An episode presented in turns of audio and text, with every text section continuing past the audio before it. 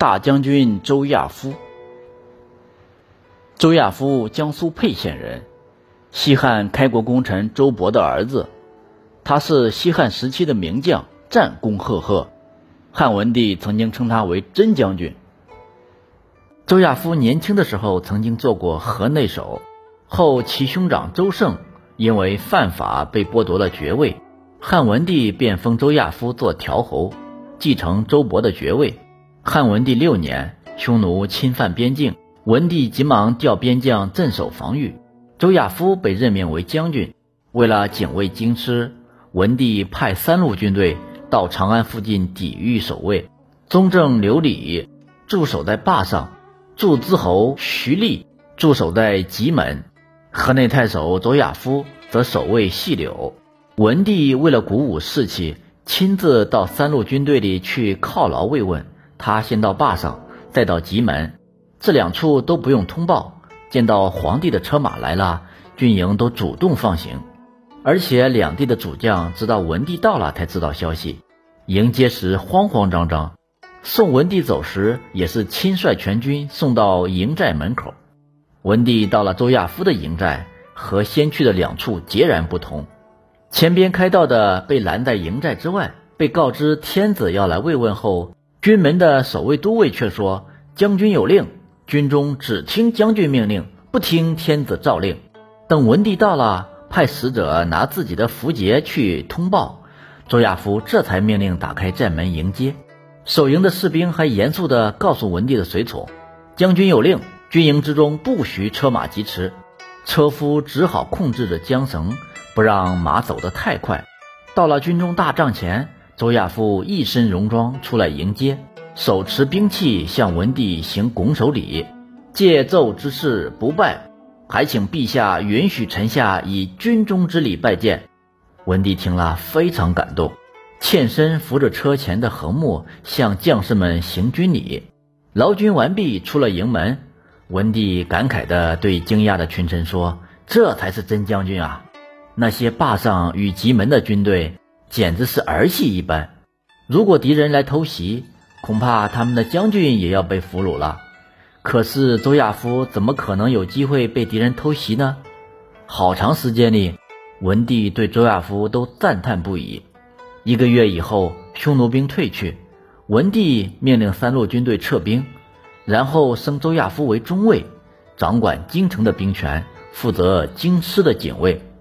后来，文帝病重弥留之际，嘱咐太子刘启，也就是后来的景帝说：“以后关键时刻。”可以用周亚夫，他是可以放心使用的将军。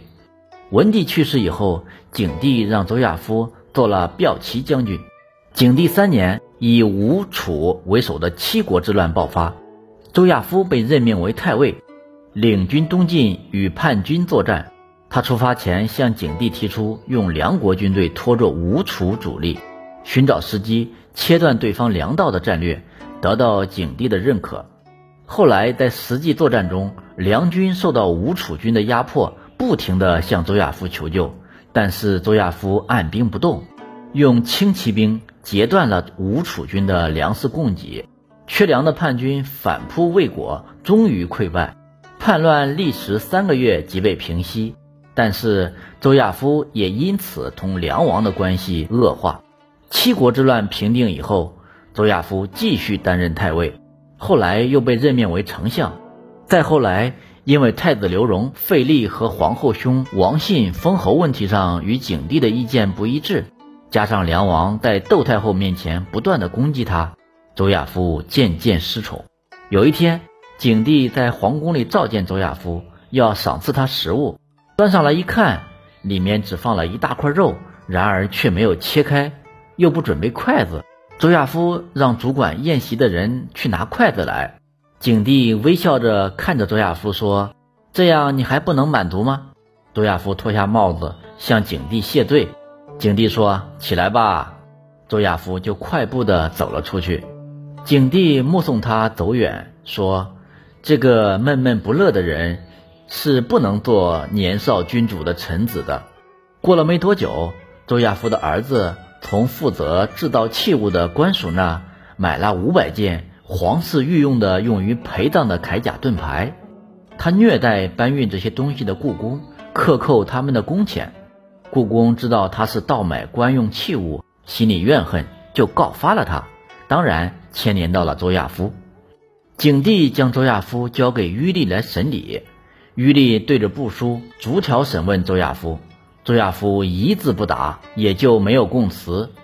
景帝得知说：“我用不着供词，也一样可以治你。”下诏让周亚夫去廷尉那里受审。廷尉斥问周亚夫说：“你为什么要造反？”周亚夫分辨道：“我买的这些东西都是陪葬用的，造反从何说起呢？”廷尉说：“你就算不是在地上造反。”也是要在地下造反。接下来的日子，审讯逼问越来越严厉。当初于利来拘捕周亚夫的时候，周亚夫就想自杀，他夫人劝阻了他，才没有死。现在见到情势已经无法逆转，周亚夫就不再进食，五天之后吐血而亡。周亚夫为文帝信任敬重，在平定七国之乱中又建首功，被任命为丞相。但是后来却身陷囹圄，最后饿死，实在是让人悲叹。周亚夫为人粗犷，不太注意小的礼节，触犯景帝之忌，违反宫廷礼仪，这种不拘小节的性格为他招来杀身之祸。飞鸟尽，良弓藏，历来如此，非一朝之变。